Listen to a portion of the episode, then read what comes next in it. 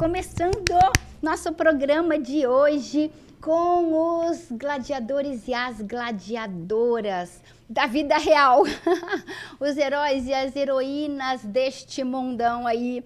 E hoje nós estamos com uma heroína aqui, uma heroína muito especial na nossa vida.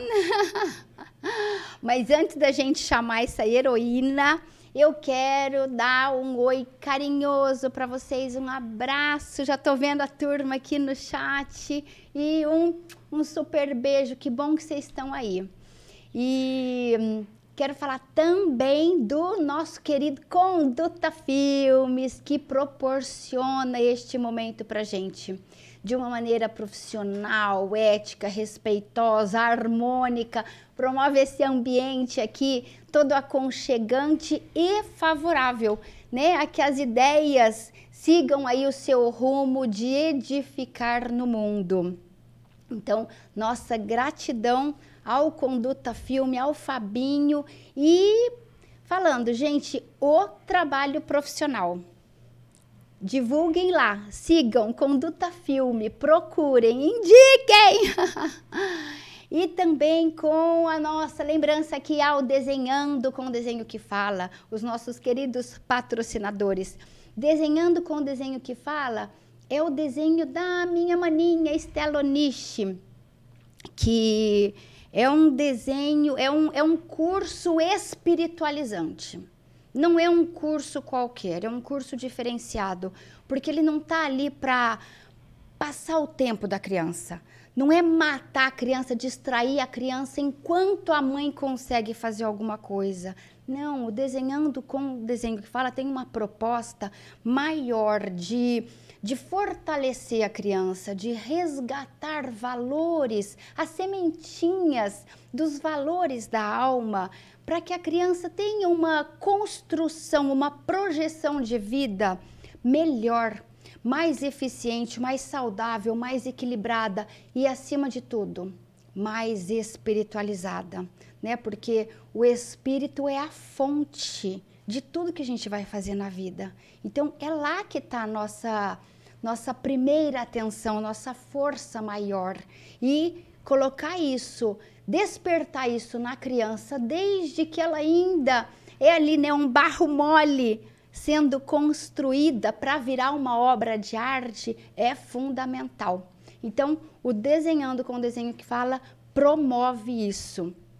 Promove. A gente tem relatos já, experiências de crianças que melhoraram com isso. Então, é também o nosso patrocinador e quem possibilita isso tudo. Então, meus amores, vamos a a nossa convidada. nossa querida convidada, nossa Bruninha. Hoje nós estamos de Bruna na área. A Bruna geralmente está lá atrás. Está lá do lado do Fabinho. Hoje ela veio para cá, porque ela tem uma, uma história de vida que poucos sabem. Hoje ela vai abrir o coração aqui. Hoje ela vai contar pra gente. Hoje ela Hoje ela se encorajou e, e vai trazer para gente com um objetivo. Quando a gente destaca uma dor, um problema, é, este problema é para ser demonstrado como possível de superação.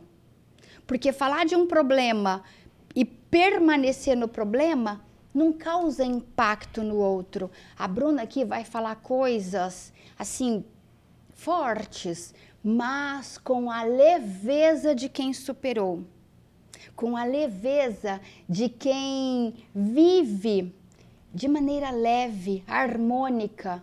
Né? Ela olha para trás e fala: Nossa, quanta coisa podia ter me derrubado, mas eu estou de pé.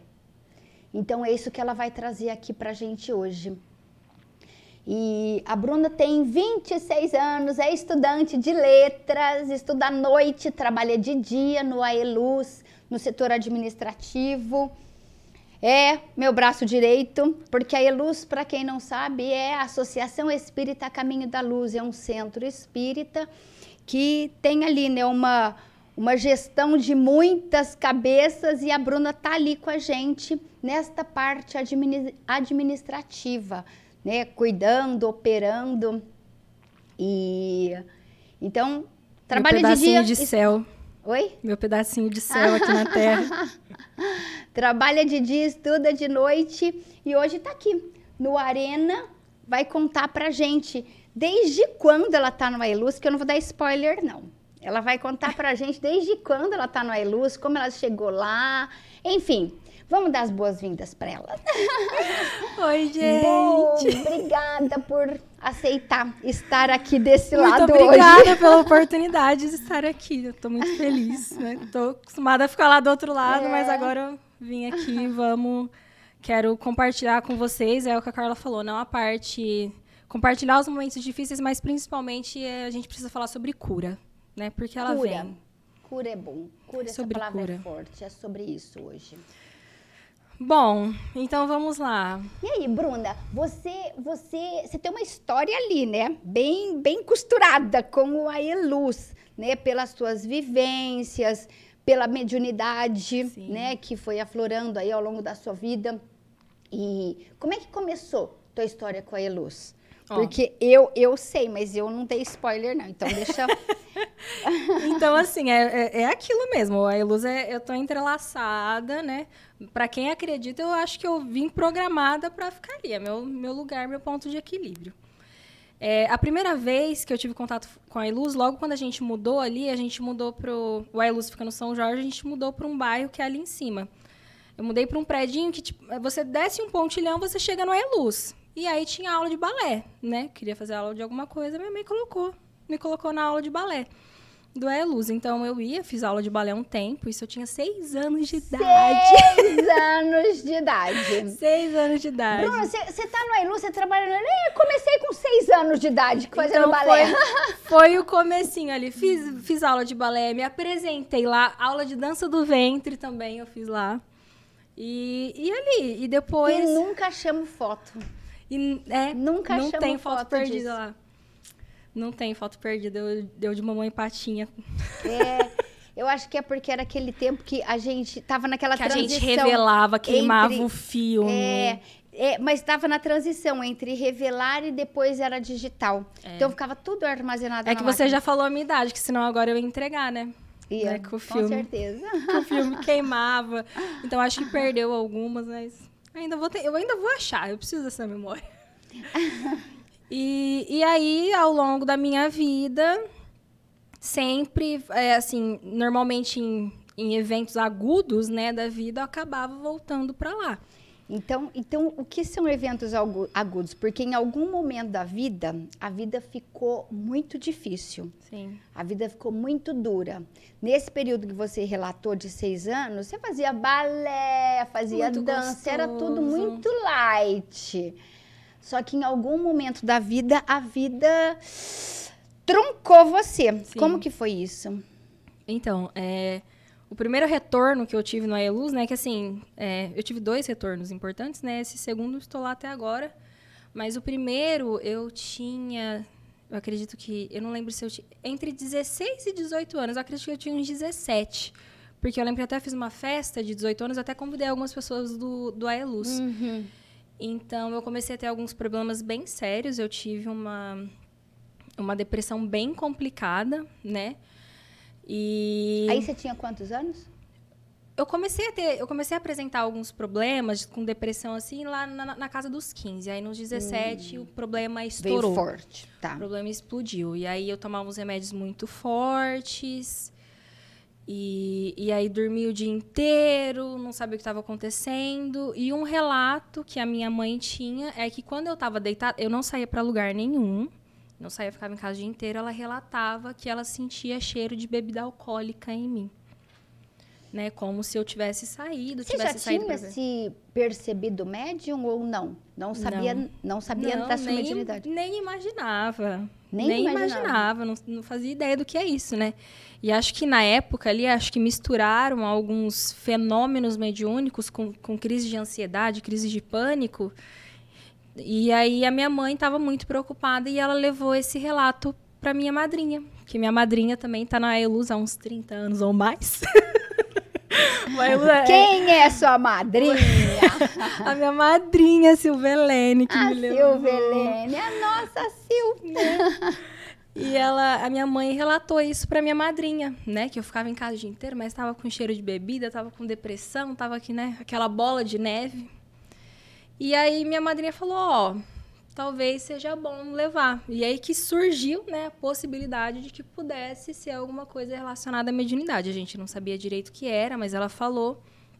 E aí me levaram pro Aeluz.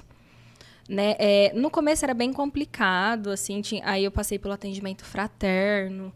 Eu até lembro, assim, daquele atendimento fraterno, de algumas coisas que eu falei, que eu lembro que eu falei que eu cheguei a falar assim, ah, eu, eu, ah, eu sou uma pessoa triste. Se eu pudesse voltar lá atrás e falar para aquela assim, não é, não é, você ainda vai descobrir tanta coisa, não é. E, e aí eu cheguei lá, eu tomava alguns remédios muito fortes, né? Hum. E aí começaram a perceber que realmente algumas coisas que, que aconteciam comigo não eram crises de ansiedade, né? Eram algumas coisas que, assim, eram um fenômeno ali, né? Algum desalinho medianímico ou mediúnico ali. Porque acontecia de, às vezes, eu começar a passar mal no meio das pessoas, de terem que me tirar. Eu já passei mal lá no meio, que tem um salão, tem um galpão grande lá, passei mal no meio do galpão, o pessoal me levou para dentro. Era bem complicado, porque eu passava mal o tempo inteiro e não sabia o que estava acontecendo. Isso era uma coisa que, assim, ia comigo no mercado, eu passava mal dentro do mercado, eu passava mal dentro do carro, e não sabia o que que era. E ali no Aeluz que falar, que foi a primeira vez que... Aí eu cheguei lá, é, para assistir uma palestra, a primeira vez que eu fui foi com a minha madrinha. Peraí, Bruna. Pessoal, ó é, vamos, vamos definir alguns conceitos, porque ela falou muita coisa já aqui. Muita coisa. Primeiro, mediunidade. Mediunidade é uma faculdade de intercâmbio com o mundo espiritual. É, essa tem a mediunidade fenomênica, que é a mediunidade que produz um fenômeno. Estes são chamados médiums. É, mas, na verdade, pelo conceito espírita, mediunidade é todo mundo que percebe, que recebe interferência espiritual. Nisso, todo mundo se iguala, todo mundo é médium neste sentido. Porém, alguns médiums mais intensos, né, tem uma antena parabólica maior, eles percebem essa captação. E antes de entenderem o que é isso, essa troca com o mundo espiritual gera este monte de sintoma.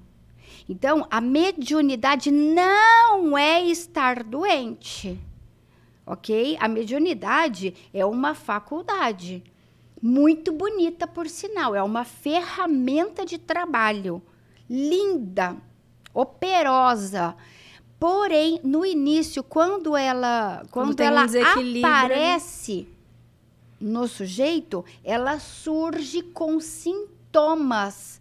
Basta, pode surgir, não vou generalizar, ela pode surgir com sintomas de desequilíbrio. Ela falou de síndrome de pânico, ela falou de depressão, ela falou desse fechamento, de cheiro de bebida. Então, estes são sintomas que caracterizam esse intercâmbio ok? Mas a gente precisa separar o que é mediunidade do que é essa manifestação. Beleza? então vamos lá. Então, e aí a primeira vez que eu fui foi numa palestra, né? Fui no dia da palestra, não fui porque tem os dias de tratamento, fui no dia da palestra. E, e aí eu tava mal, e aí minha madrinha pediu pro professor Rodrigues conversar comigo um pouco depois da palestra. Uhum. E aí ele chegou, ele tocou na minha mão no que ele tocou na minha mão, eu, eu lembro dele falando assim, que sensibilidade.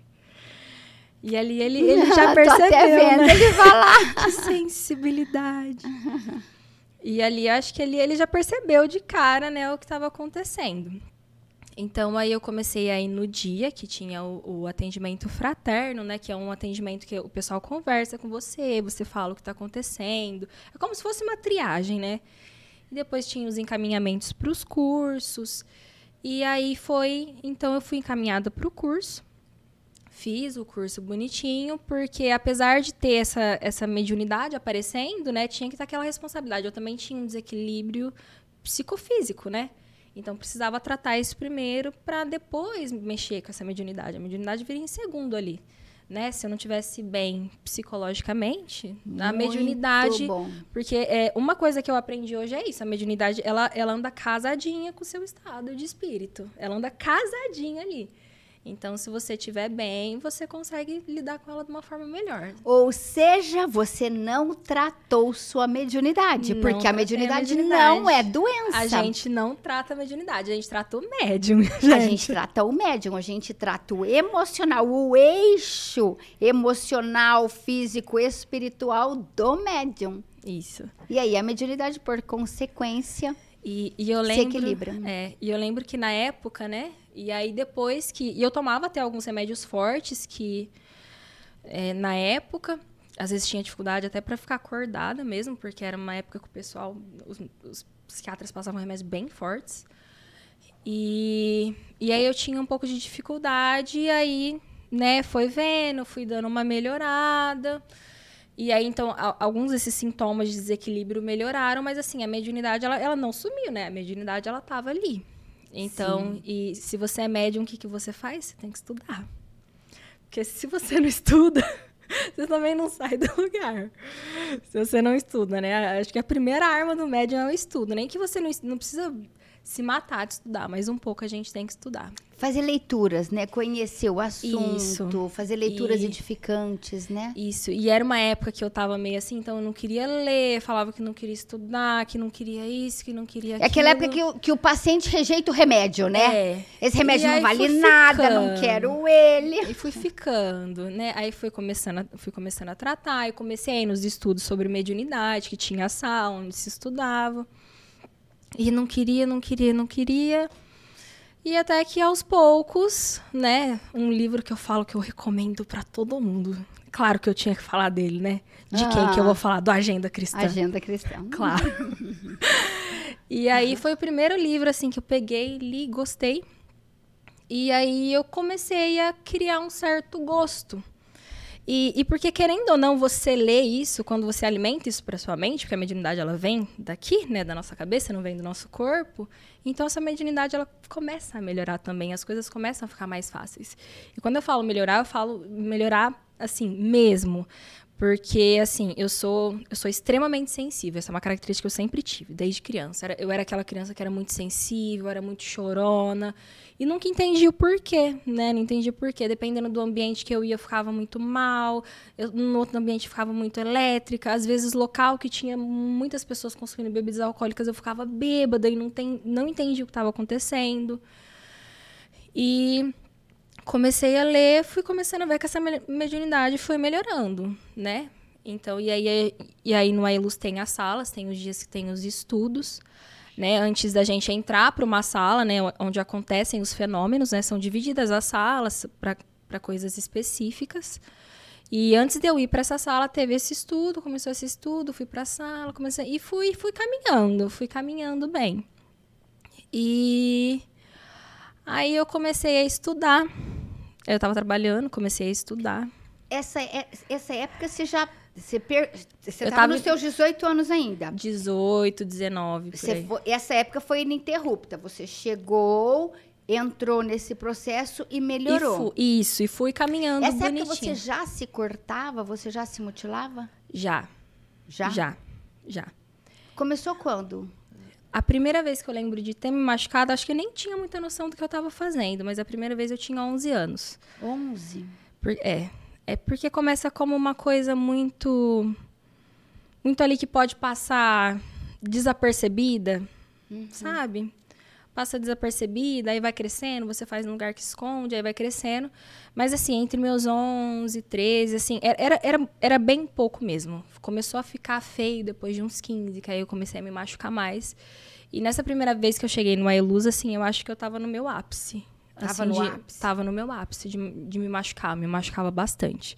E mesmo ainda, eu tava melhorando também, e mesmo, mas mesmo assim, isso era uma coisa que, que, é, que eu fazia muito. Né? Eu melhorei, mas ainda era ainda nem tudo eram flores, né? E é, é um vício. É, é vou, usar a palavra vício. É uma espécie de vício que é difícil de você lidar. É, é, é difícil de você reconhecer que é um problema, né? Porque você fala, eu tô fazendo em mim, não tô machucando o outro. E é uma coisa que, assim... Por que você chama de vício, Bruna? Pela dificuldade que eu tive de parar. É, quando eu tentava parar, era difícil, era sofrido. Hum. Tinha dia que, que me dava crise de choro para tentar me machucar. E até Entendi. eu chegar nesse ponto de, de ficar um período mais longo sem me machucar, demorou. Entendi. Demorou. Porque, assim, é, o caminho para você sair da automutilação, ele não é um caminho reto. Não é um caminho reto. E eu tive também minha, as minhas fases que eu queria parar e me machucava de novo. Aí você se martiriza, se, você perde muito tempo se martirizando, ao invés de perder tempo, fala assim: não, o que, que eu vou fazer então para sair disso?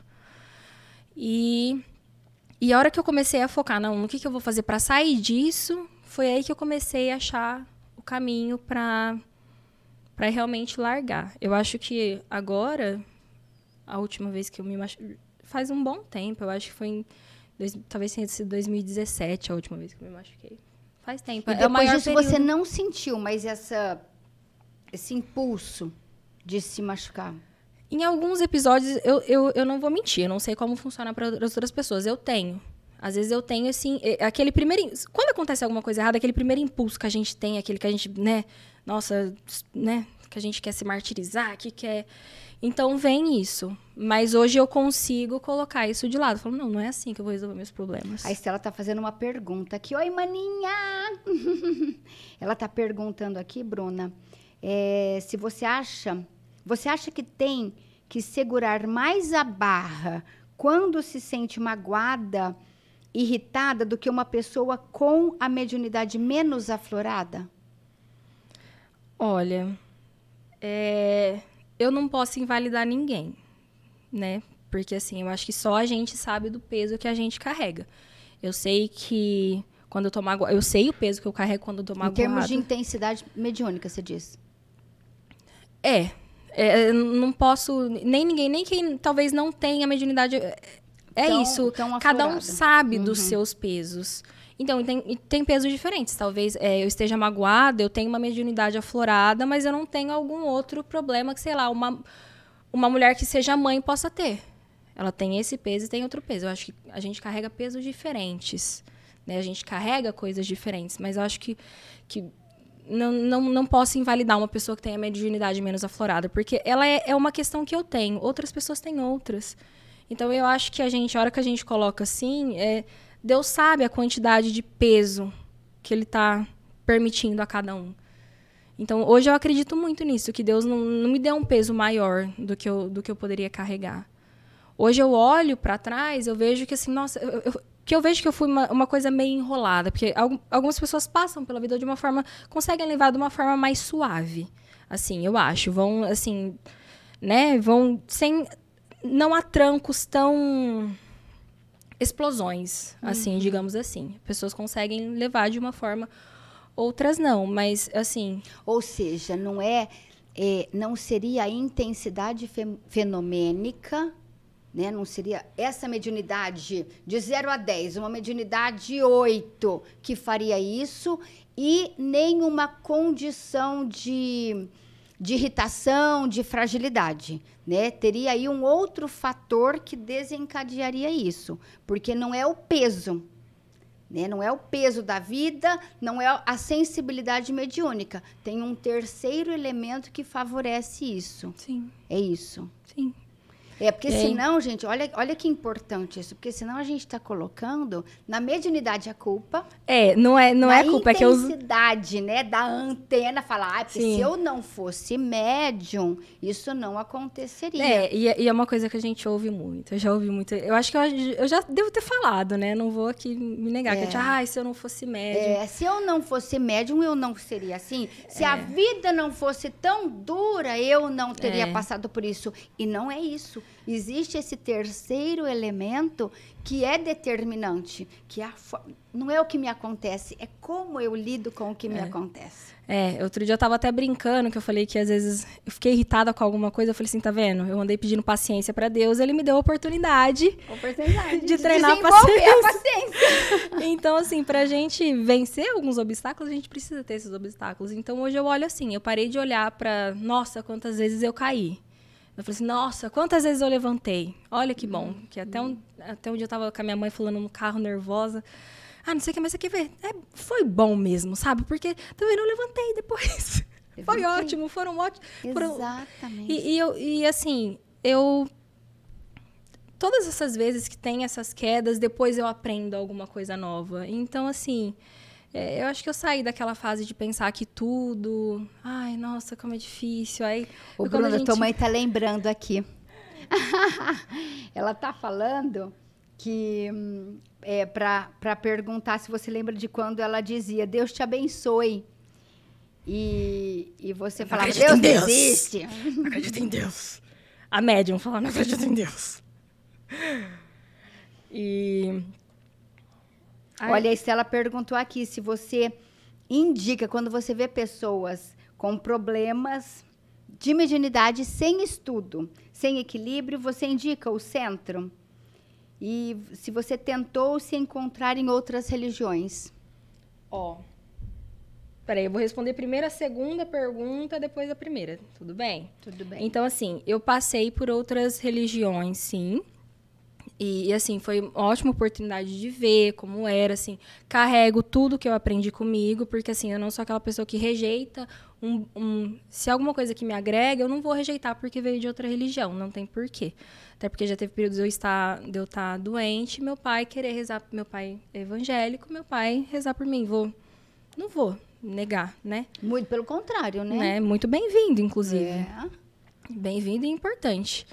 Então, assim, passei, passei por outras religiões. É, eu passei, é, eu tive a oportunidade de, de, de, de, estar na Umbanda um tempo, bem pouco tempo, e também vi algumas coisas, assim, do, do candomblé, mas não me aprofundei. Foi uma coisa que, assim, que eu vi bem por cima. Então, eu passei por outras religiões, sim, mas é, é aquilo, né? Eu sempre acabo, a, minha molinha sempre acaba me puxando de volta pro Ailus. E para onde você indica?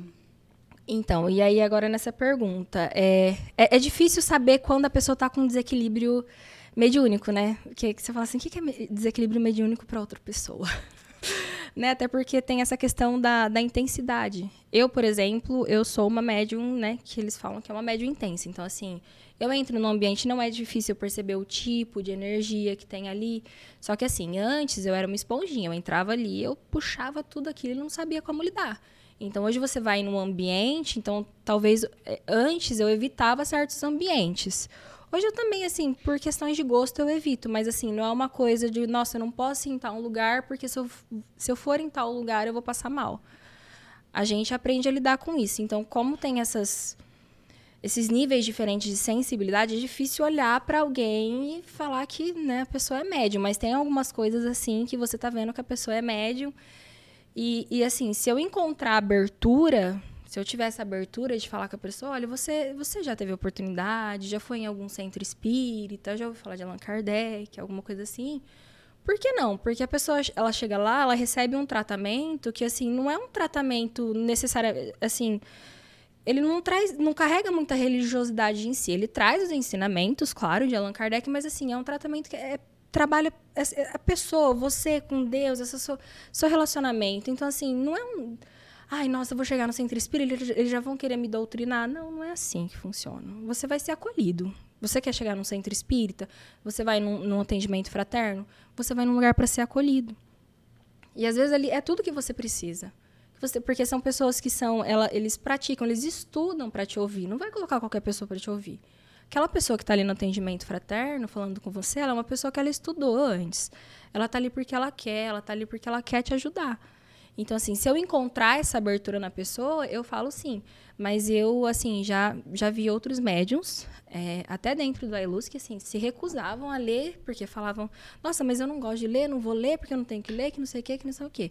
E que aprender só, só a base... tem que desenvolver a mediunidade. É, só, só desenvolver a mediunidade. E não é assim. E, e, e não é assim, e tá aquilo, muito né? longe de ser isso. E é aquilo, né? A gente não desenvolve mediunidade, a gente trabalha o médium. É, e lembrando, né, Bruna, Allan Kardec ele não inventou a mediunidade. Sim. A mediunidade não é do espiritismo. Não é, tem Esse termo, né? As terminologias são de Kardec, porque ele está explicando.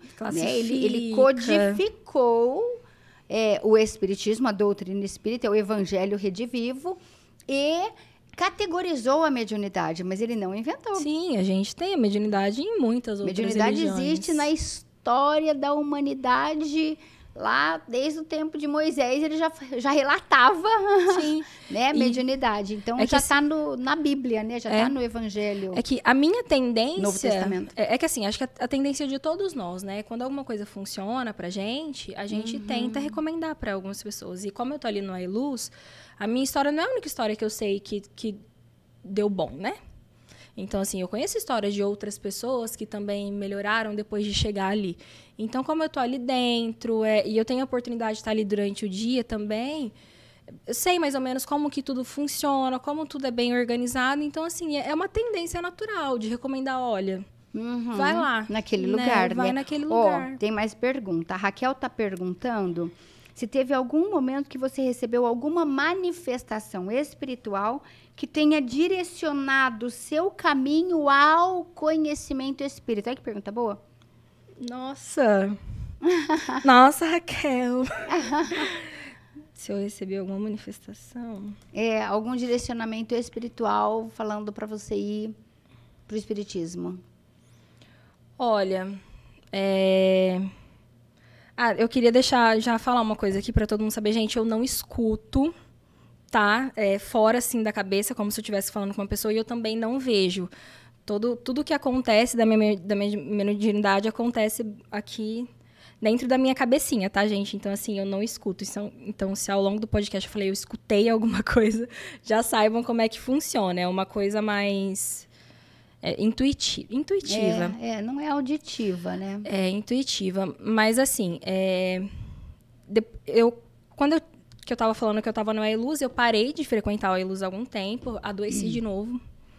Adoeci de novo, né? E aí é, é aquilo. E às vezes surge, acaba a mediunidade também acaba entrando em desequilíbrio. É aquilo, ela anda casadinha com a gente, então se você desequilibra, você pode acabar, né? Porque aí você não vê o que você assiste, você não vê é, o que você tá lendo, você não se preocupa com isso. E eu tinha uma época que eu gostava O muito que anda pensando, O o que, que anda, anda sentindo, pensando, o que anda assim, falando. e eu era uma pessoa que eu gostava muito de assistir documentários de crimes, essas coisas. Então, assim, você já não tá bem. Aí, antes de dormir, você assiste um documentário de crime. Aí, você vai ler alguma coisa, vai ler, vai ler um livro sobre crime. Então, é, é complicado. Eu até tenho livros lá em casa que, que sobre isso, mas, assim, você tem que aprender a... né? O que, que eu vou fazer com a minha cabeça? Que eu vou fazer? Pois Talvez é. seja melhor não. Deixa pra eu ler. Se for pra ler, pra estudar alguma coisa, lê E a leitura, e a leitura não é inocente, né? Não dá pra falar, ah, não, mas não tem nada a ver, tem tudo a ver. Isso. E aí foi nesse último período mais recentemente, era 2018. Aí eu já tava, eu tava, eu tinha abandonado já a faculdade. Comecei a faculdade de psicologia, parei. E, e aí eu ainda tava indo na Umbanda. E aí eu, eu adoeci, assim, abruptamente. Aí eu parei até de sair, sumi. Eu, tenho, eu tinha uma carac- essa característica, às vezes, quando ficava doente, eu sumia de tudo. Né? Sumia de rede social, sumia de tudo. Ninguém conseguia me achar, ninguém conseguia falar comigo. E aí adoeci, né? É, só que aí dessa vez, é, foi, foi, é o que eu falei, foi uma coisa intuitiva. Eu não precisei de alguém me pedir ou querer me carregar para o Aeluz. Eu lembro até que era uma quarta-feira, num dia que não tinha coisa no Aeluz. E eu falava, não, eu preciso no Aeluz. Eu preciso ir no Aeluz. Eu preciso ir no Aeluz. eu Aquele no chamado de Aeluz." alma, né? eu preciso ir no Aeluz, né? Não porque... É, é porque eu acho que é o meu lugar mesmo. A gente tem que ver onde a gente se encontra, né? Então, e era o meu lugar. E aí... E aí é, aquele... é, Eu falei, nossa, eu preciso ir no Aeluz, eu preciso ir no Aeluz. E... E aí eu lembro que aí eu tive que esperar. Eu tava, eu tava bem paranoica, tava bem assustada, tava com medo que eu falei que tinha tinha o espírito de uma mulher me perseguindo, né? E eu fiquei bem assim. E aí eu cheguei lá no no Ailuz, então na quinta-feira, tive que esperar até quinta-feira para poder ir. Olha, Foi teve que esperar um dia, que absurdo. que espera, olha, foi uma espera. e aí aí eu cheguei lá, né? Então a gente volta de novo no atendimento fraterno, né? Voltei, né? Passei pelo atendimento fraterno. Começa tudo de novo. E que, por sinal, quem fez meu atendimento fraterno Fabinho, Conduta Filmes. Conduta Filmes, Fabinho, Conduta Filmes. foi meu, tava me atendendo e depois foi a Miriam. Mas eu lembro que assim, eu voltei, lembro que você lembrava de mim também, né? E eu lembro, eu tenho marcado bem certinho, assim, a hora que, a hora que eu vi você, você me viu. Eu acho que a gente nem era tão próxima, assim, da, da última vez. Né? Aí eu fui meio na sua direção, você já abriu os braços, assim, para mim, me abraçou e você falou que, ai, que bom que você tá aqui. Eu falei, gente, é o meu lugar, gente. Oh, é o meu lugar, entendeu? Porque, e aí voltei, né? Fiz, é, passei pelo atendimento fraterno de novo, as semanas que teve, passei pelo curso de novo. Fui até o fim, né? Começou de novo, voltei a estudar. Assim, gente, eu, quando eu falo estudar, assim, eu não li é, livros e assim uma quantidade enorme de livros, tá, gente? Assim, eu leio dentro da minha quantidade, mas já li bastante. Mantendo uma leitura, né? É, so, coisa sobre mediunidade. É uma coisa assim. Tem épocas que eu leio menos, mas uma coisa que, assim, eu já li uma quantidade boa de coisas. Uhum. Ô, Bruna, peraí, deixa eu te interromper que tem mais pergunta. Pode interromper, fica à vontade. Ah, Nossa, Raquel, tá então, sim. Teve sim. uma manifestação é. intrínseca da alma. É. Sim. E a Rosana Bertuga está perguntando se você já sofreu algum preconceito por se mutilar. Ui, até me arrepiou pela mediunidade. É, é pela automutilação já. É, hoje, é, as minhas cicatrizes, elas não aparecem tanto. tenho para quem está aí, eu tenho algumas cicatrizes no braço, tenho algumas cicatrizes que são escondidas na perna, mas dependendo da roupa que eu uso, as cicatrizes aparecem. Né? Então, assim, eu tive a época de esconder, até quando me machucava, eu escondia mesmo. É, e às vezes, quando minha mãe me via de blusa de frio, ela já sabia que eu tinha me machucado de novo, né?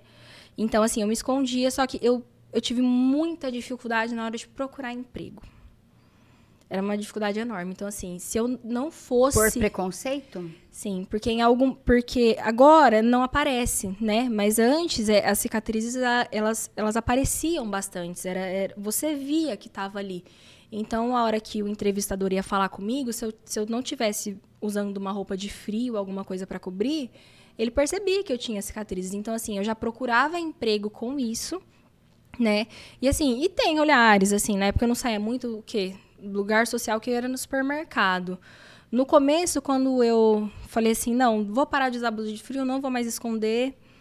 É, as pessoas, elas olham, né? Elas olham isso, mas acho que é por isso. A gente prende muito na cabeça de, não, a pessoa está se machucando, a pessoa está se machucando. Não, gente, a gente tem um caminho de cura para fazer. A gente... É isso que eu, é o que eu falo. Eu olho para as minhas cicatrizes, eu penso que são cura, mas tem gente que que olha para isso e, e, né? Vê a dor, né? E vê a dor. É, a dor que já não tá carrega, mais ali, então, né? Assim, necessariamente. Carrega um estigma. É. Então, carrega um certo estigma. Mas hoje em dia, é, eu acho que tem pessoas que às vezes conversam, as pessoas nem percebem mais. E eu tenho bastante cicatrizes, né? É que assim, ela assim, mas se a pessoa olhar com um pouquinho, ela percebe. E, e hoje em dia é uma coisa, é uma coisa que ficou para trás, mas já sofri sim preconceito por por, mesmo tendo parado. É uma coisa que assim as pessoas não, algumas pessoas associam que é falta de Deus, ainda quando descobrir que você é espírita, é falta de Deus. Então é E por é, ser médium também? Por ser médium, eu acho que por ser médium não. Por ser por ser médium Acho que não, acho que nunca, nunca tive esse problema. Não acho recebeu um rótulo assim de. Não. Ah lá, também fica mexendo com essas coisas aí, ó, dá nisso. Não. Algo assim. Não, não, não né? recebi.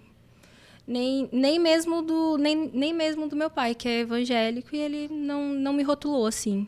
Ele tem outra religião, ele não me rotulou assim, né? É, olha, uma das minhas maiores tristezas, posso chamar, é é, é, é, é, a forma como algumas pessoas veem, veem o espiritismo, né?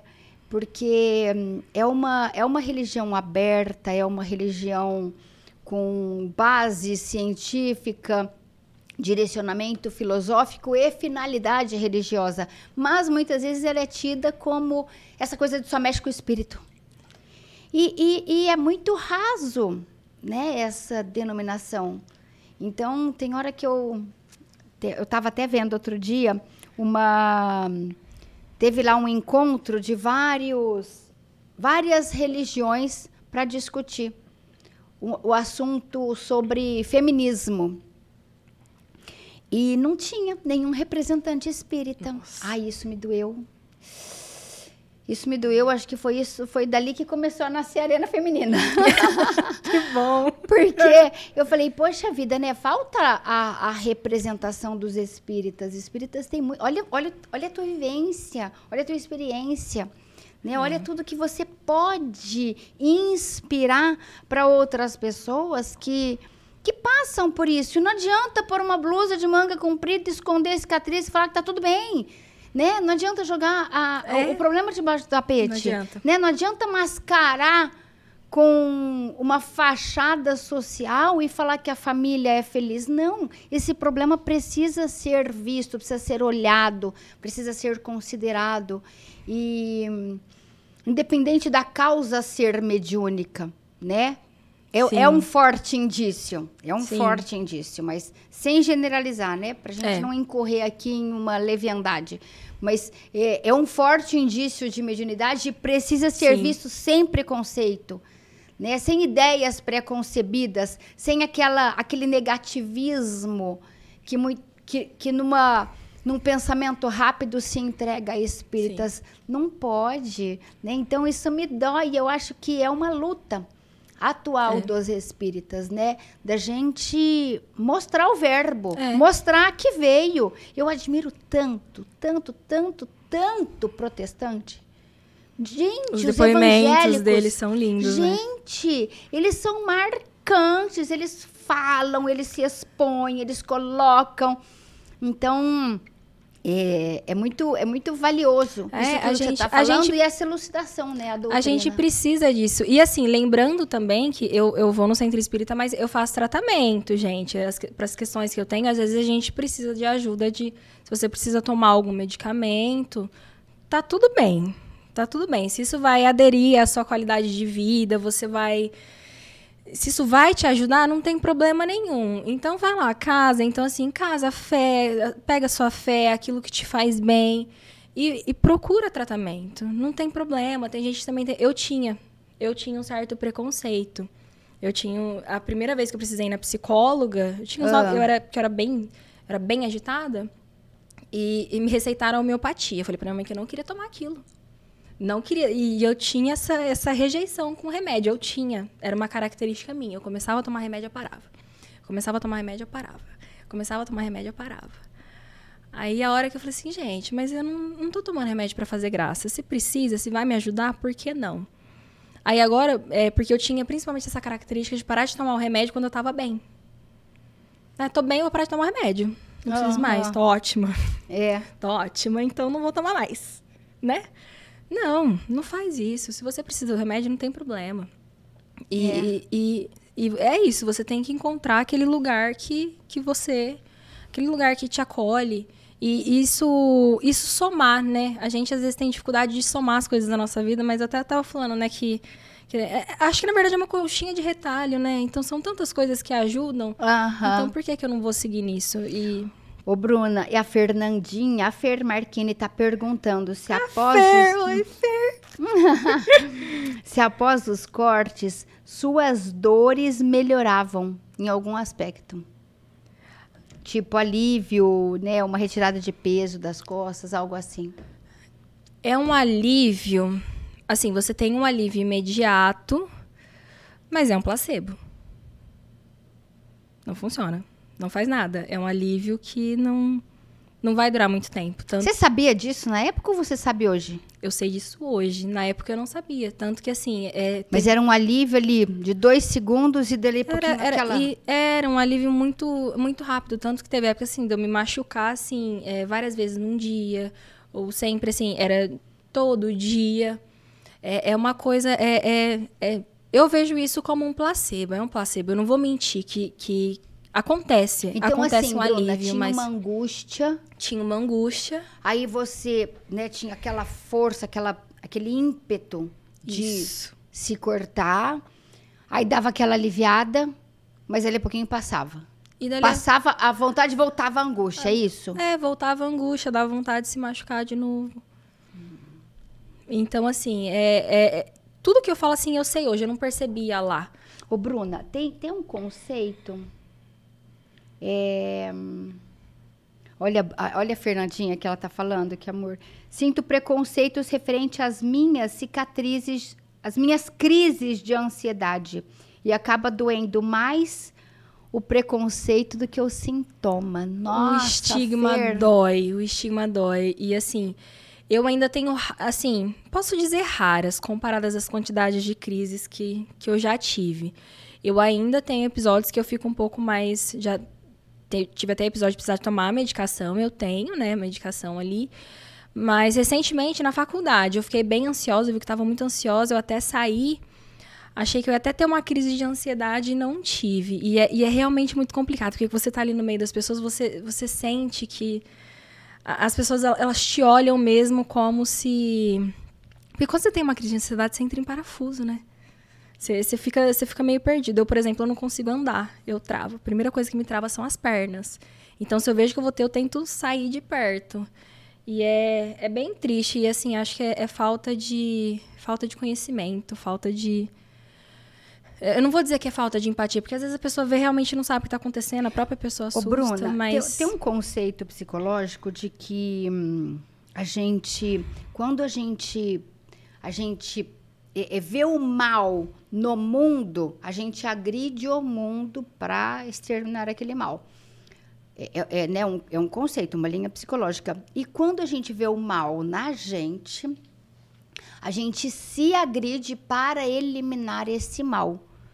Você, você faz alguma alusão, algo assim, consciente, sobre essa coisa de, de provocar uma dor por punição, por merecer sofrer? Também, juntava. Era, era, era um misto de tudo. Tinha momentos que eu, eu me machucava pra aliviar, mas eu também tinha aquele, aquele pensamento: ah, eu sou uma pessoa ruim. Então, e a gente tá acostumado, o que, que a gente faz com pessoas ruins? A gente pune elas. né? Então, se eu sou uma pessoa ruim, eu vou me punir. Então, e assim, e vai virando. É que eu, eu acho que as causas da automutilação elas podem ser tantas. E, e eu acho, assim, que tinha, assim, uma boa quantidade de mediunidade. Por aquilo que eu falo, você não cuida do que você está pensando, você acaba atraindo os espíritos e eles ficam soprando ali na sua cabeça, né? Que na época eu não sabia o que estava acontecendo. Hoje em dia, às vezes, né, acontece alguma coisa, às vezes passa essa ideia, tipo assim, ai, você precisa se machucar. Oxi, isso não é meu. isso não é meu. Não, não sou eu, não, não, tá, não tá alinhado aqui com o que eu tô. Né? Então, e é é por isso que tem que ter, você tem que ter um Olha que estudo, interessante, olhar hoje pra você dentro, diferencia, então, é. né? Você tem que ter Não o- é mais aquela coisa tão sua. É, é, é um conjunto. Então, assim, você estuda um pouco, você aprende a olhar para dentro de si. Então, assim, é, para quem tá me vendo aqui, eu, eu até tive em outro episódio, eu sentei aí, do lado com a Estela, é, há uns, acho que posso dizer, uns nove meses atrás, jamais estaria aqui. O tanto que eu cresci nesses últimos, nesses últimos meses, assim, com, com as coisas que aconteceram, né, com as, com as pancadas que a gente leva. Tem até é, um filme, né? É, o- é o Destino de Amélie Poulain, que acho que é, que ele fala que, que a gente não tem ossos de vidro, né? A gente, a gente consegue aguentar os, os, Os trancos. os trancos, os baques da vida. Então, então é isso. Eu acho que é, É.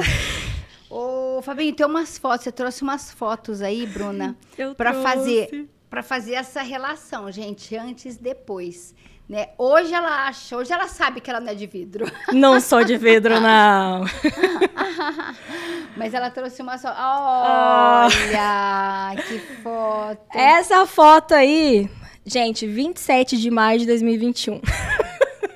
Nossa, 27 de maio de 2020. 27, de- o dia que saiu a aprovação do vestibular, gente. Nossa, eu fiquei, eu fiquei, eu fiquei muito feliz. Que foi um período, né, antes de fazer legal. o vestibular que eu, eu tava me questionando. Eu falava, ai, eu não vou dar conta de passar nisso, eu não sei. Não, não, não vou conseguir, que não sei o quê. E aí, deu tudo certo. Deu tudo certo, é, passou. Deu tudo certo. Tem mais, Fabinho? Oh, ah, mamãe. É a minha mãe, gente. Mamãe. Dona Joana. Ali, grudada em mim. Ali ela tava falando alguma coisa que eu não lembro, mas pela cara dela era um trem importante. Eu acho que ela tava falando alguma coisa, eu sabia que você ia conseguir, que ela, minha mãe, ela, ela é assim. Minha mãe, ela, ela ela... Ela tem um péssimo hábito de te colocar pra cima, né? é, gente, que eu não... estranha essa oh, gente, mãe, né? Eu não Ela posso... tem um péssimo de acreditar em você. É, eu não posso atribuir... Gente, eu não posso atribuir meus problemas, as questões que eu tive às pessoas que têm ao meu redor. Principalmente, hoje eu reconheço isso. Eu sou... Eu me sinto uma privilegiada por todas as pessoas que eu tenho ao meu redor, de verdade. Desde amigos até... Olha só, gente, vocês conhecem essa moça? Quem sou? Gente, é minha mãe número dois. É minha mãe número dois. Que também ficou feliz pra caramba. E a gente ainda juntou o pessoal ali para pintar meu rosto. Comemorando. Comemorando. A formatura. A, a, a, a o vestibular. O vestibular. Você tava numa felicidade, Eu Bruna tava. do céu. Eu... E aqui, esse, esse período foi quando, Bruna? Ah, então, é, eu trouxe essa foto. Esse, essa foto ela foi tirada na Argentina. E era em 2013, final de 2013, dezembro de 2013. Aí a gente acha que estava no Caminito. Acho que chama, é, acho que é Caminito que chama esse lugar. É, eu fazia curso de espanhol, né, no, no Monsenhor Gonçalves. Aí teve uma prova de espanhol. E as pessoas que passassem, né, tivessem uma determinada pontuação, as pessoas é, iriam. Mas não foi só do espanhol, foi de vários. Aqui eu cursava espanhol. E aí eu fui aprovada. E aí eu fui para viagem, era para eu ter ficado três semanas, que foi quando estourou, que eu falei que estourou a bomba. Hum, é, eu tava, aí. eu tava, e era, e você vê, era um período que era para eu estar muito bem. Putz, eu tava indo num intercâmbio, tudo pago, tudo pago, não tive que me preocupar com nada, Nossa. assim, só ir atrás de documentação. Cheguei lá. E aí lá que eles viram que eu tinha me machucado muito. E porque a gente tinha plano de saúde. Aí uma psiquiatra viu, ela falou: olha, essa menina não tá legal. É, é, houve a possibilidade de me internarem lá ou de me mandarem de, de volta. Falaram pra minha mãe o que tava acontecendo. Você se machucou lá? Me machuquei lá. Me machuquei muito. Muito. Muito, muito. Foi sério. Foi, eu me machuquei bastante. Não cheguei a precisar de ponto, mas estava bem machucada. Estava bem machucada. A, é, a, a, monitora, ela, ela que veio, né, que voltou, ela, ela ficou bastante assustada quando ela viu. E, e eles lá também, por isso que eles é, falaram, olha, a gente, ou a gente vai internar ela aqui, ou a gente manda de volta. Aí minha mãe falou, manda de volta. Mas, mesmo assim, o pessoal da escola, é, quando souberam que eu ia vir de volta, eles fizeram meu, certificado, meu certificado bonitinho, me deram as minhas horas. E, e aí eu voltei, que aí foi essa. Foi quando. Um pouquinho antes do período que aí foi aquele período que eu falei que minha mãe sentia cheiro de bebida para eu depois chegar hum. no Eluz. E aí foi nesse nesse momento, que é aquilo que eu falo, eu não posso associar necessariamente o que aconteceu a momentos ruins. Foi mesmo alguma coisa dentro que foi implodindo e e chegou nisso, mas mas assim, eu olho assim hoje, acho que eu não imaginava que eu, hoje eu me sinto mais fortalecida. Eu me sinto hum. mais fortalecida, eu me sinto mais segura. Então assim, porque teve uma época que eu olhava, eu não gostava de falar sobre sobre isso, era um assunto que eu não falava. É, Bruna. Era um assunto que eu não falava. E hoje está aqui, hein? Era um abrindo a alma. né? E era um assunto que eu não falava e porque eu via como se, né, nossa, associava isso a uma coisa ruim. E agora eu tô. Não, tudo bem, tô mais fortalecida, olho e. Como é você associa hoje? Foi uma experiência, foi uma experiência boa. Foi uma experiência. No, nos dias que eu fiquei lá, eu aprendi bastante coisa. É, eu lembro que o meu certificado, inclusive, eles colocaram nível nível B1, B2. Eu, eu cheguei até o nível B2, né? Então, o nível para você ser fluente, numa, então são seis níveis para você ser fluente. Os próximos seriam C1, C2. Eu acho que assim, eu cheguei no nível bom. Se a, a intenção era aprender espanhol, eu cheguei no nível bom. Eu, eu concluí o que eu fui lá para fazer. Ou seja, ela não registrou o problema. eu perguntei o que, que se associa. Ela falou das, da conquista de lá. Ai, que é, legal. Eu cheguei eu tava, e eu tava pensando nisso outro dia, porque assim, é, eu vim antes, passei por isso, mas assim, o que eu fui lá para fazer, eu fiz, eu cumpri. Eu cumpri. Então, tá. É, Eu acho que a gente tem que aprender a fazer as pazes com esses momentos, né? É, olha a Estela perguntando aqui se você tem medo de uma recaída ou se o autoconhecimento que adquiriu, né, até agora te garante se encontrar no início da crise e não deixar agravar. Ó, é, falar sobre recaí recaída é um negócio importante. Eu tive um, é, um episódio no final do ano também que foi um episódio bem sério. Eu tive uma crise bem séria. E então assim, falar Você que se não... cortou? Não, eu tive vontade, mas não, não, não me cortei. Eu, eu tava bem, eu tava. Minha mãe, minha mãe fala que eu tava zumbi, né? Que eu, que eu tava zumbi, que eu não. As pessoas falavam comigo, eu não conseguia reagir direito. Mas eu já tava ali num tratamento psiquiátrico, então, assim, a gente já agiu rápido. Hoje eu olho para o que aconteceu no final do ano, eu acho que se fosse em um outro momento, era uma coisa que teria se estendido por, assim, meses a fio meses, meses, meses, seis meses, sete meses. E foi uma coisa que eu acho que foi ali um período meio que de três meses que o negócio foi mais ali, uns dois meses foi. E aí eu já comecei a melhorar. Eu acho que eu já estava um pouco mais fortalecida, né, quando eu entrei nessa, nessa crise. E estou mais fortalecida agora depois dela. Né? Então, assim, teve ali um ajuste na minha medicação, de acordo com as minhas necessidades. E, e assim, tem dias, principalmente na eu percebo é, muito cognitivamente, assim, eu percebo que eu às vezes eu fico mais lenta, mais dificuldade para acompanhar as coisas, aí eu já começo, ai meu Deus. Então assim, é, dá um certo medo de você perder, assim, medo de aproveitar tudo que eu posso aproveitar. Mas eu tive umas semanas atrás que eu que eu tava assim, que eu tava lenta, né? A cabeça não estava acompanhando, estava ali com algumas questões. Acabei perdendo algumas aulas. E assim, antigamente eu teria deixado por aquilo, teria deixado aquele buraco ali, não teria feito, né, deixado aquele buraco. E eu tenho até uma amiga que ela fala muito que eu tenho que falar com os professores, né? A Ana Lu, toda vez que ela, ela, ela é uma amiga minha, que é muito querida, converso com ela todos os dias. E ela me fala algumas coisas, porque ela já estudou. E ela fala assim: você tem que conversar com o professor. Eu falei assim: não, vou falar com o professor, vou explicar o que estava acontecendo. Falei com todos os professores, fui bem acolhida por todos, entendeu? E eu teria, assim, numa época anterior, eu teria deixado aquele buraco ali. Eu teria deixado. E, Tampa, né? Tampa. Deixa o problema ali Deixa ali. Falei com os meus professores, expliquei o que estava acontecendo, até falei se precisar fazer algum trabalho, alguma coisa. E, e me recuperei. Então, assim, é, é isso que eu falo. A recuperação, é, esse processo de, de eu gosto muito de falar de cura, gente. Assim, não que eu, que eu já esteja curada, mas porque é um processo. Ele, ele, não, é, ele não é reto, assim. Ele, ele vai dando vai enrolando. É, é, é, é, legal isso.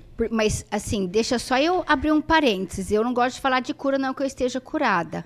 Porque é como se a cura fosse uma estação final, né? E você isso, tá indo em, em caminho. No, isso, eu tô no caminho, exatamente. Mas é uma estação... cada degrau vencido. É uma cicatriz né? que se fecha. É uma, exatamente. E cicatriz é força, mostra exatamente. força. E não. E é, não, é isso, não é gente. é ameaça. Às vezes eu não. Né? Porque se não vê cicatriz e fala, ai, tadinha, ela é muito frágil. Não, ela é muito não, forte, gente. ela é uma vitoriosa. Então, o processo de cura é lá na frente. Mas a cada degrau existe uma é. cura. Então, parcial, então, né? É, então, assim, eu acho que essa questão da recaída, mais do que assim, acho que a gente perde muito tempo pensando na recaída. Ao invés de você pensar muito com em medo, né? É, com medo. pense em outra coisa. Se a recaída acontecer, lida com ela de uma forma diferente. Você vai estar mais forte ela, confia, hora que ela chegar. Né? Confia, confia. confia. Você vai estar mais forte, você vai saber lidar com ela de uma forma melhor você vai saber lidar com ela de uma forma. Perfeito. Porque você já aprendeu e, ó, muita pegando coisa. Pegando aí esse gancho, a Fer, a Ferzinha, tá perguntando que conselho você daria para alguém que está passando por essas situações, ainda mais com essa energia mundial. Eu ia perguntar isso também, Fer, até anotei aqui. O que, que, você, o que, que você diria para quem está passando por isso? Porque eu conheço um monte de gente que assim, a família às vezes nem sabe ainda. A família não tem noção da gravidade. É, é acho né? que a, até a família descobrir vai um bom tempo. Até a família descobrir vai um bom tempo. Porque a fa chega para a família a hora que já está muito grave. E hoje, com a sua cabeça, né, de vitoriosa, Cada, vencendo etapas, o que é que você. Eu acho que diria, quando a Bruna? gente está nessa situação, principalmente se tiver alguém nessa situação ouvindo agora, é, a, gente, a gente se sente. A gente se sente desconectado. Isso era uma coisa que eu falava muito. Eu me sentia desconectada do mundo. E a gente não tá desconectada do mundo. É, é- é- eu não acho que deu. A gente, não, a gente não veio órfão aqui, né? A gente não tá na terra órfão sozinho. Então, assim, é, se você procura, procura. Tem, eu acho que a maioria das pessoas tem alguém que é mais próximo, que talvez essa pessoa consiga chegar, alguém que você confie mais, alguém que você sabe que, tipo assim, porque ali não é o momento de você julgar a pessoa, falar, vamos, vamos, vamos ser forte. Não, primeiro ela tem que passar por um acolhimento, depois você passa por esse momento. Pronto, agora vamos ser forte. Então, se você tem. A maioria das, a maioria das pessoas tem alguém assim. Mas eu acho que. Então, assim, procura essa pessoa, aquela pessoa que você ouve mais, aquela pessoa que você conversa mais, aquela pessoa que você sente que te, te entende. Conversa com ela. Que talvez nessa conversa você vai ver que você não tá sozinho. E você não tem que passar por isso sozinho. Não tem. E, e se por um acaso, às vezes pessoas que, sei lá, moram, são, vêm de outra cidade para estudar, por exemplo, vamos pegar um exemplo, que deve ter muita gente na faculdade que é assim. É, a pessoa tá sozinha. Procura um profissional de saúde. Procura um profissional, porque ele, é um, ele vai saber te atender. Mas, assim, não passa por isso sozinha. E não, e não se demora nisso. Porque quando a gente se demora demais, a gente deixa de viver tanta coisa que a gente podia estar vivendo incrível, aproveitando de um jeito diferente. Tipo assim, sair disso é um caminho fácil? Não é um caminho fácil. Mas é um caminho que a hora que você sai, você fala, yes! Sai! Sair. Então é isso, procura aquela pessoa mais próxima, aquela pessoa que te faz sentir acolhida. E se você não tiver essa pessoa, procura um profissional de saúde mental. Tudo bem, não tem problema. Hoje em dia, eu acho que o estigma é menor, né? Antigamente as pessoas procuravam profissionais de saúde mental, era, era um negócio, né? Hoje em dia não tem tanto. Então, assim, procura. Eu não sei se ir direto, de repente, nos CAPs, ou não sei te falar se, se seria nos CAPs ou no CRAS, caso você não tenha condição financeira. Mas procura uma ajuda, não passa por isso sozinho. Você não tem que passar por isso sozinho. Deus não colocou a gente aqui órfão. Eu, eu vejo isso, tanto de pessoa que eu tenho ao meu redor. E eu era uma pessoa que eu me sentia sozinha. E ó, você deu. Então, Fer, ela, ela colocou três situações. Primeiro, procura uma pessoa. Né? Não, não se fecha no silêncio, porque ali é um lugar de muita, muita dificuldade, né? Segundo, um profissional de saúde, talvez esse primeiro, segundo, enfim, né? Não, não aqui numa De ordem. acordo com as suas É, possibilidades. necessariamente numa ordem de prioridade, mas é, três condições. Um profissional de saúde, sem dúvida nenhuma. E é, terceiro, Deus. Uma religião. Porque você não está órfão. Lindo isso, Bruna. É, a gente, porque eu demorei, eu realmente eu demorei muito para perceber isso. E, e eu me via naquilo. Eu tô começando, assim, eu ainda tenho um pouco de dificuldade para fazer amizade, mas agora esse ano na faculdade eu tô começando a abrir- me abrir um pouquinho mais. Minha amiga até brincou, ela falou assim: "Você tá pronta para se sentir amada?" e, e É mesmo? é, Muito e, é, e você vê, eu sou cercada de gente boa e, e eu me sentia sozinha. Imagina, era uma coisa que eu, sentava, eu deitava na cama e falava assim, gente, eu tô sozinha. Gente, eu tenho minha mãe, eu tenho meu irmão, agora eu tenho a minha cunhada. Eu tenho você, que é minha mãe dois, que já me socorreu em N situações, né? Ô, Bruna, deixa eu fazer uma pergunta difícil. Essa não foi combinada. Meu Deus. Você, se, você não acha que você também tem um pouquinho de preconceito contra o mundo, contra o que podem pensar, para se fechar? Tipo assim, ah, ninguém lá vai me entender, ninguém naquela sala de aula me entende, ninguém sabe o que eu passo, aquele pessoal lá vive em outra vibe. E aí o preconceito nesse caso seria seu? Então, eu vou. Eu acho que um pouco sim. É, um pouco é esse preconceito. Eu acho que. Eu acho que agora eu tô começando a desconstruir ele. Agora vendo assim. Eu tô, eu- assim, porque outro dia eu olhei pra minha sala e falei assim, nossa, essa sala esse ano tá. tá- nossa. Acho que porque voltou presencial agora, né? Ano passado eu tive, mas eu conversei com. Assim, pouco com o pessoal. Esse ano eu tô lá, tô mais inserida. Por mais que eu não converse diretamente com as pessoas. Outro dia eu parei e pensei e falei assim, nossa, essa sala esse ano tá tão legal. E é uma coisa que eu normalmente não, né? Eu sou mais É, é aquela... a mesma sala, né? O mesmo pessoal. Não, esse ano é, é uma turma diferente. Ah, é é uma diferente? turma diferente, né? É uma turma Ué, diferente. não é a mesma turma que você tá desde Não, não é a mesma Ah, não, você turma. mudou Eu mudei. a turma, verdade. Eu tive um problema aí, eu, aí eu mudei a turma. E aí, É, mas também é uma coisa que a gente não vai saber, porque você tava, você estava diferente o ano passado, né? É, então, assim, eu acho. Então, aquela que ficava no canto. Então, assim, nos primeiros dias eu tava. Então, assim, eu acho que um pouco é isso, né? Você fala assim, ah, ninguém vai me entender. Porque a gente também, a gente subestima demais as pessoas, né? É, então, ah, ninguém vai me entender. E depois, assim, é um medo. E fala assim, nossa, e a hora que essa pessoa me conhecer? Né? O que, que será que. Como é, como é que vai ser? Como é que. Vai que eu não sou Como- aprovada, vai que como não é gosta que- de mim. Como é que vai Nossa. ser? Então, assim, eu acho que é uma mistura de duas coisas. Assim, é uma mistura de preconceito e é uma mistura de, de insegurança. Né? Então, e aí. Olha que bom, hoje eu sei distinguir os dois, já consigo ver os dois. Aham. Então, assim, é, outro dia, nesse dia que eu quase tive uma crise, eu saí da sala, aí veio, veio uma colega falar comigo, foi super legal. Depois a professora veio e falou comigo. Depois um outro colega veio e se ofereceu para ajudar, que é uma matéria que eu tenho dificuldade. Eu falei assim, gente, olha isso. Olha Fantástico, isso. né? Olha isso. E né? tudo ali, hein? Ó, a Estela também tem uma outra pergunta aqui. As pessoas, do seu, as pessoas ao seu lado, acredito que sua mãe, conseguem identificar se você está entrando em uma crise? Eu acho que as pessoas mais próximas, sim. É, é, é bem. É bem. O que, que você acha? Você acha que as Sim, com certeza. É bem aparente, mas é, é porque assim, eu tenho alguns. É, é que eu, eu nem consegui achar muitas fotos pra trazer, mas assim, eu sempre gostei de maquiagem. É que a forma que eu me maquiava aos três anos era uma forma que eu me maquio. Hoje é outra, né? Que nem eu passei a, a desenhar a lua na testa, que eu, que eu gosto muito da lua. Eu me identifico com essas fases dela. Eu falo que eu passo por isso, né? Então, é uma característica, assim, que é uma coisa que eu, eu passei a fazer, por exemplo. Aí tem até gente que às vezes brinca, me vê e fala assim: Ai, onde você vai? Onde você vai? Você tá arrumada assim pra, pra ir aonde? Você tá arrumada pra mim. É. Eu tô arrumada pra pra trabalhar, eu, eu, eu trabalhar. comigo mesma. É, e quem me vê todo dia sabe que eu vou, né, toda pomposinha todo dia, né?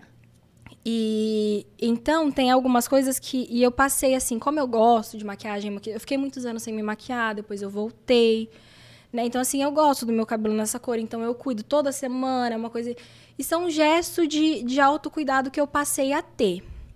E são gestos que eu tento manter, porque assim, é uma das primeiras coisas que quando a gente tá ficando deprimida, a gente começa a largar assim.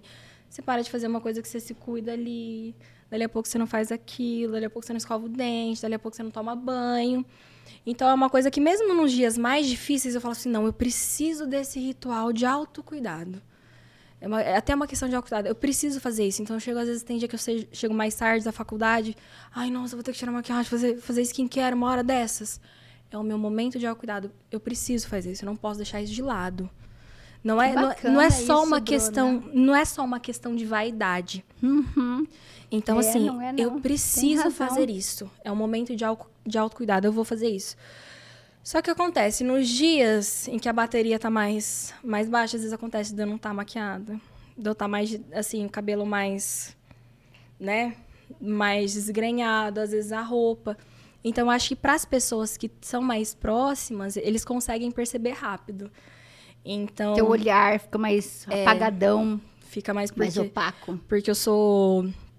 Né, eu, eu- eu eu gesticulo bastante, eu falo alto, eu, Uhum. É. eu sou. Né?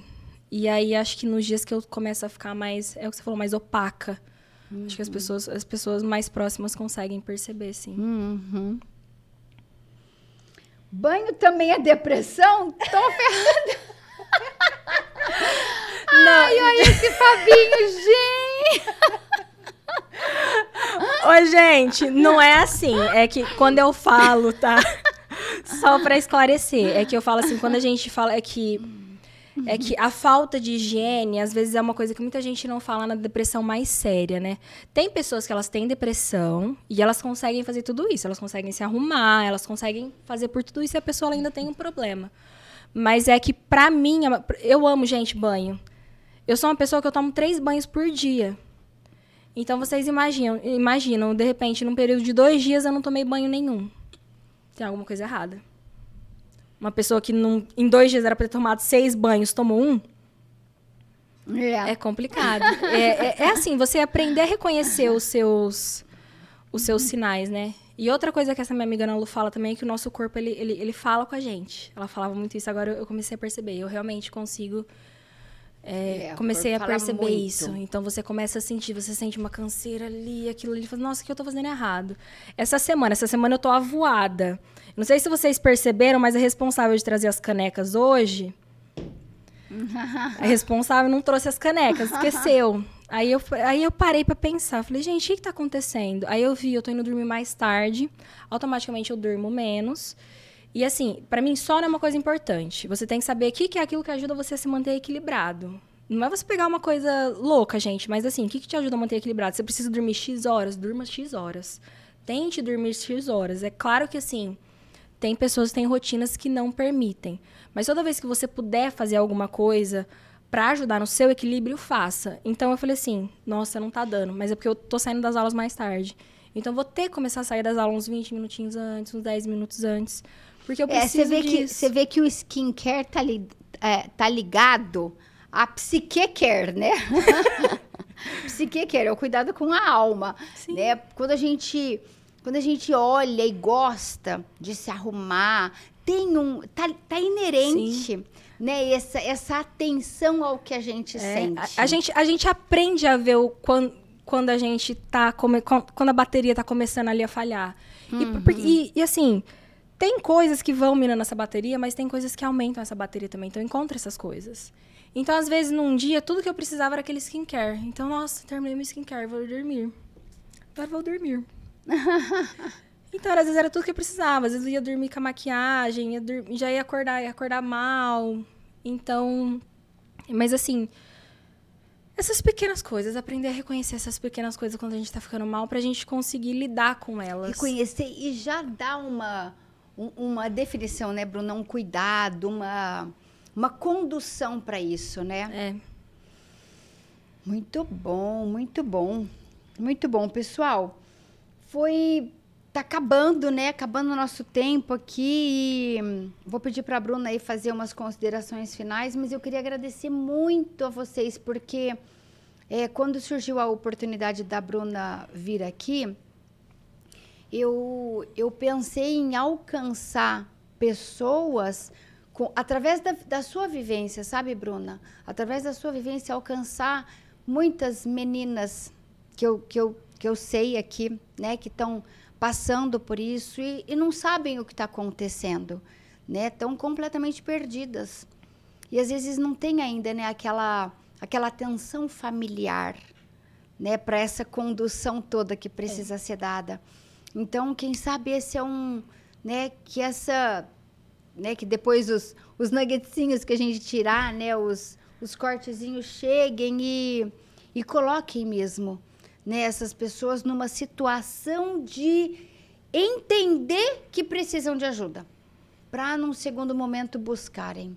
Então, foi foi assim, né, uma um momento divino, né? tiramos ontem, assim, de quando tivemos ali, né? Imprevisto. O, o imprevisto né? e. E foi excelente, Bruna. Gostei muito de tudo que eu vi, muito mesmo. Não só porque eu te amo, mas porque é uma experiência realmente de superação, de, de, de uma, uma vivência de esplendor. Né? Porque esplendor não é top lá, tô no cume da montanha. Não, esplendor é a subida, é a escalada que é esplendorosa. E você mostra isso dia a dia. Eu vejo isso dia a dia, né? Em cada em, em cada esforço seu de se vencer. Então isso é fascinante e por um mundo mais cheio de brunas. E eu queria que você fizesse umas considerações finais para a gente encerrar. Bom, é... então eu queria agradecer pela oportunidade de estar aqui, gostei bastante. É... Espero que possa servir de, de incentivos para as pessoas que precisam procurar ajuda, procurarem ajuda. Então, é, eu queria falar agora, pra, se você conhece alguém que está passando por esse momento difícil, você puder prestar alguma ajuda para essa pessoa, tenta conversar com essa pessoa, chega nela. É, no começo é difícil, pode ser difícil, mas, mas tenta lá, para ela saber que você está lá. Porque as pessoas que, a princípio, que estão nessa situação, elas precisam saber que elas não estão sozinhas. Então, tenta acolher essa pessoa, levar ela num profissional, ou chega conversando, só para ela ver que você está lá. Que às vezes, às vezes a gente só precisa disso, saber que tem alguém ali. E, e se você estiver nessa situação, você estiver assistindo isso agora, Permita-se buscar ajuda, procure ajuda, tem como sair daí e tem um mundo lindo aqui fora. Eu sei que agora falando, você pode não acreditar nisso. Eu também não acreditava. Mas assim, de passinho em passinho, assim, tem assim, a vida tem muita coisa para oferecer pra gente. Então, se permita procurar ajuda, procure ajuda. E, e vou aqui recomendar o Aeluz, caso alguém alguém é, seja simpatizante espírita ou seja espírita, esteja com alguém nessa situação. É um lugar legal também por, por questão do atendimento fraterno, porque às vezes você não sabe, você tem uma pessoa nessa situação, você não sabe como conversar com ela, você é o responsável, tenta levar ali, tem alguém que vai conversar. E aos, e aos poucos, casando uma coisa com a outra, vocês vão levando, vão administrar essa situação de um jeito melhor. Então, assim, é, a gente tem que se permitir melhorar. Se a gente não se permite isso, a gente. É o primeiro passo, a gente tem que se permitir. E a hora que a gente se permite, gente, a gente vai para um caminho tão gostoso, tão gostoso. Eu olho para trás e falo assim: ai, caí muito? Caí, levantei muito. Que ótimo. Levantei. levantei. Então é isso, gente. Muito obrigada por todos que ouviram. E muito obrigada pela oportunidade de estar aqui. Ai, minha Bu, obrigada, obrigada por ter aceito, por, ter, por estar aqui. Obrigada. Turmíssimo, então é isso. Olha que heroína! que heroína aqui do nosso lado. Pessoal, valeu, obrigadão pela, pela presença, por, por todas as mãozinhas, os corações, toda a participação de vocês. Isso é fundamental. E vamos continuar nossa arena feminina colocando aqui, olha, a nossa ideia de, de vida, de vivência, de Deus, de elevação. É a arena feminina no mundo espírita. É isso, turma. Um super beijo. Valeu! tchau, tchau.